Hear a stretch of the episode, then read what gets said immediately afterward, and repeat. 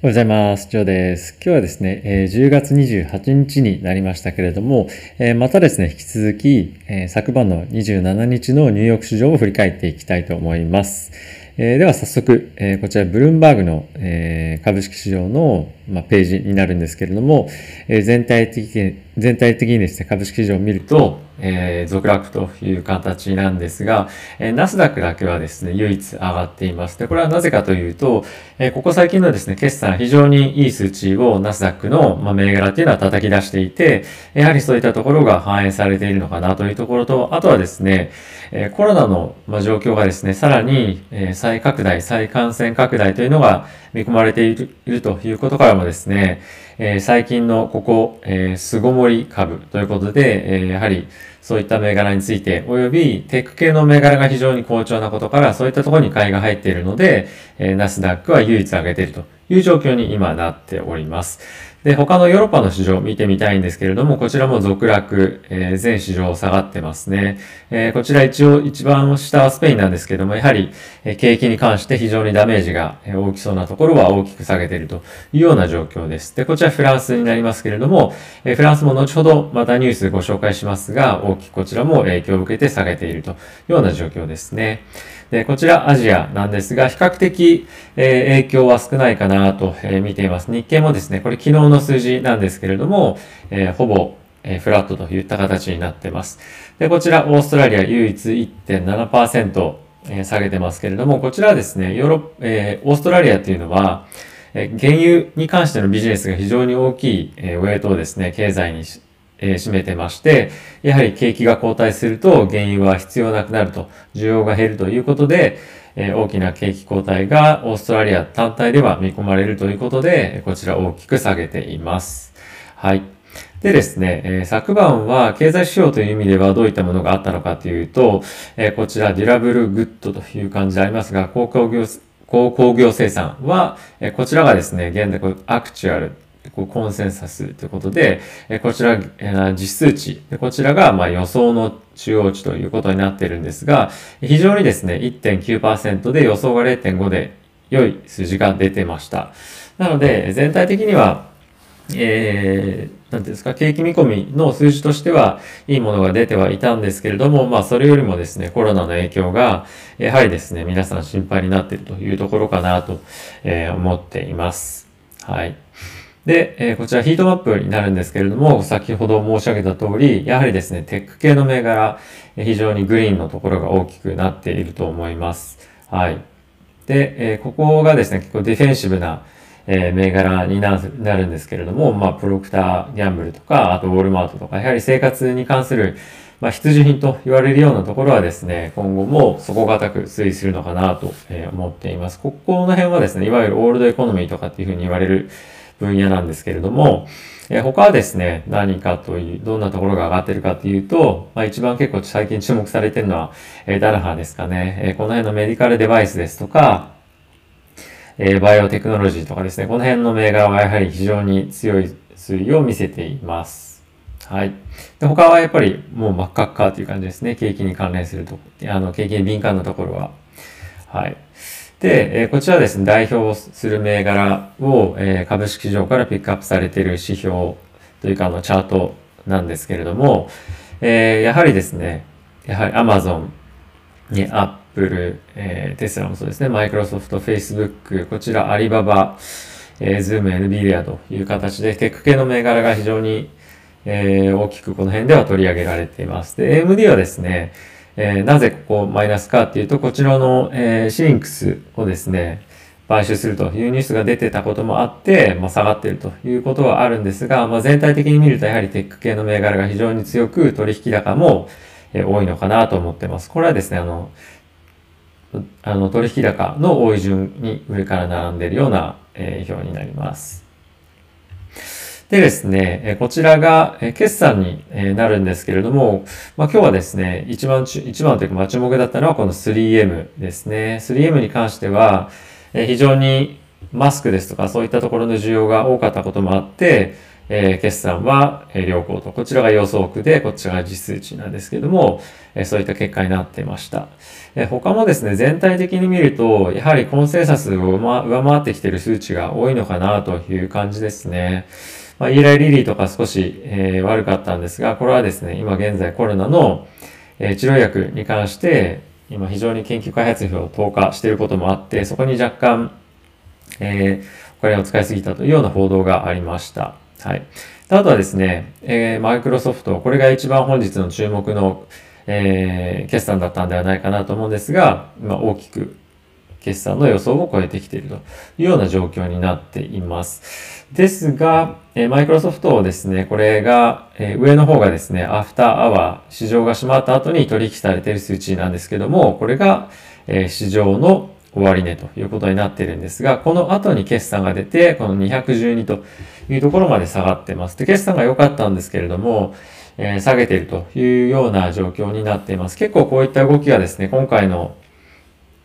えー、決算では見られるなというふうに思ってはいるんですが、まあこういった理由はですね、まあ、今回の決算も分かったと、結構いろんなところがですね、決算今回予想を大きく超えてくるような数値を出してきているので、決算が良いのはもうそこそこ織り込まれ始めてるんですね。で、それよりも今何を注目されてるかっていうと、やはり、え、今後コロナウイルスが、え、また、なんていうんですかね、あの、再感染拡大してきたときに、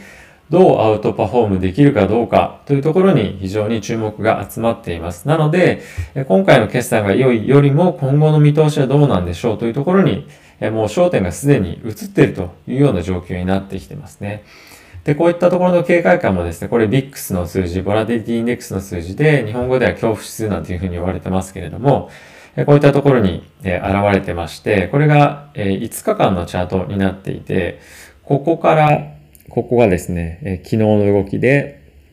大きく警戒感高まってあげてますけれども、ここから右がですね、えっと、昨日の動きになってます。で、引き続き33ということでですね、30を超えて高止まっていると。で、こういったところがやはりですね、コロナウイルスに関しての警戒感、え世界経済の停滞の警戒感というのに現れているのかなと思います。はい。で、これがえー、アーニング決算のカレンダーなんですけど、ここが昨日終えました。27日終えました。で、28日、29日というところで引き続きですね、テック系の、えー、銘柄がですね、多く決算を、えー、予想しています。え、やはりテック系かなり、この Apple とか Twitter とかもそうなんですけども、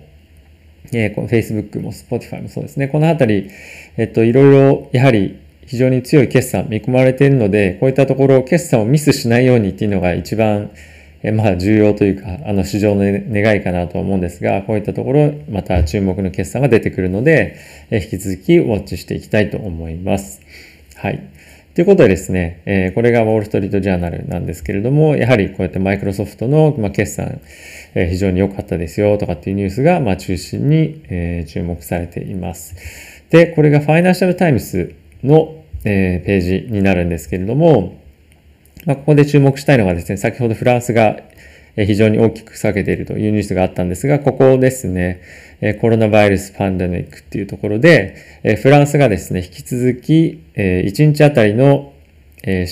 コロナからの死亡者数を4月からで一番のまあ、数値を叩き出してしまったということもあってですね、フランスは非常に警戒感が今強まっている。で、フランスだけではなくてヨーロッパ全体としてこういった傾向にあるというようなこともあって、やはりヨーロッパの経済もアメリカ同様、え難聴もしくはそれ以上に、えヨーロッパというのは警戒感が高まっているのかなと、え思っています。はい。で、他どんなニュースあるのかなと思って見ていきたいと思うんですけれども、まあ注目はですね、こちらのニュースになります。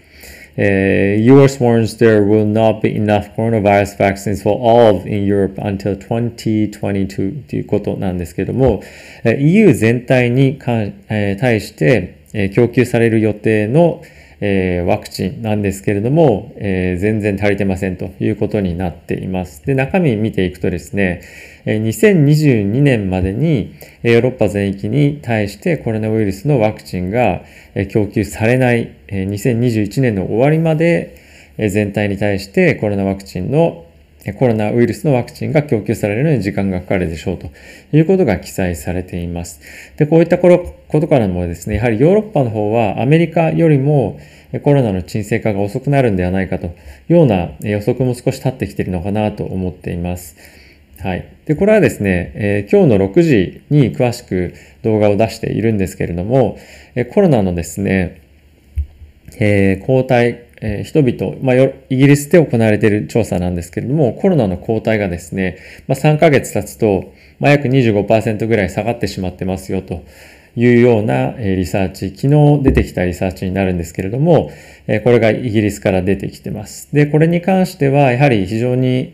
ワクチンを接種しても今後抗体がどれだけ残るのかどうかっていうところにもつながってくると思うので非常に注目のニュースだと僕は判断したので今日の18時夕方の6時にですねこちらの方は別の動画で解説をしていきたいと思っています。はい。ということでまだちょっと画面を大きくしますけれども、やはりですね今アメリカヨーロッパ、共通に非常にですね、えー、ビックスも上がってきていることもあって、まあ、恐怖というか不安がかなり出てきているかなと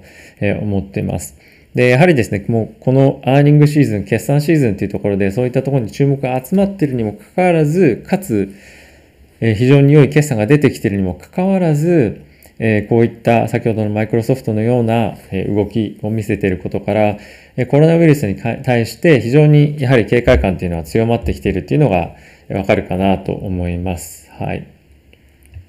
で、すいません。ちょっとあのー、債券の市場とかも見た方がいいですね。えー、債券の市場もですね、えー、見ていきたいと思うんですけれども、やはり、えー、長期債に関して一番注目が集まっているんですが、やはりここもまたですね、えー、金利が下がってきていて、警戒感が高まってきているというような状況になっています。はい。やはりこの金利の動きはですね、非常に最近敏感になっていまして、テック系の銘柄ともですね、まあ、ものすごい強い相関というよりも、今後長期的に見ていきたい数値なのかなと思っています。で、コメントを僕も、えー、昨日いただいたものをいろいろ見ていたんですけれども、えー、長期金利が上がったところでそんなにすぐにはテック系の銘柄下がんないんじゃないですかということだったんですが、僕もそう思います。来年早々ですね、えー、金利が上がったからといってテック系の銘柄が下がってくるといったようなことは、えー、思ってません。というよりも、え、こういったて、えーと、金利が上がってくることで警戒感が徐々に高まってくるということがまず、え、第一のステップかなと思ってます。で、えそれと同時に来年景気が戻ってくるようであれば本格的に景気の拡大とともに金利が上昇してくると。で、いわゆるですね、その政策金利と言われている FED が、FRB がですね、調整している金利よりも、こちらの10年債とかそういったところの金利の方が早く立ち上がってもちろん来るので、金利が上がってきてるのどっちを見たらいいんですか？ということなんですが、やはりですね、一番は市場で取引されている金利っていうのをまず見るべきかなと思います。で、こういったところがですね、2%とかそういった数値を、ま近くなってくるようであれば、さらに警戒感高まってくると思いますし、2%を超えてくる水準、かつ、失業率っていうのがですね、5%ぐらいで推移し始めたりすると、金利の上昇っていうのも警戒感高まってくると思いますし、2023年以降に、あの、金利上げに金利上げて可能性がありますよと FRB の方が言ってますけども、えー、状況次第ではもっとそれより早まる可能性もあるんじゃないかという、やはり推測はですね、え出てくるので、そういったところは警戒していくべきなんではないかなと考えています。はい。えー、引き続きですね、また決算、えー、今後も注目なところがいっぱいあるので、えー、そういったところを睨みながら、あとはですね、え、コロナ関係のニュースっていうのを見て、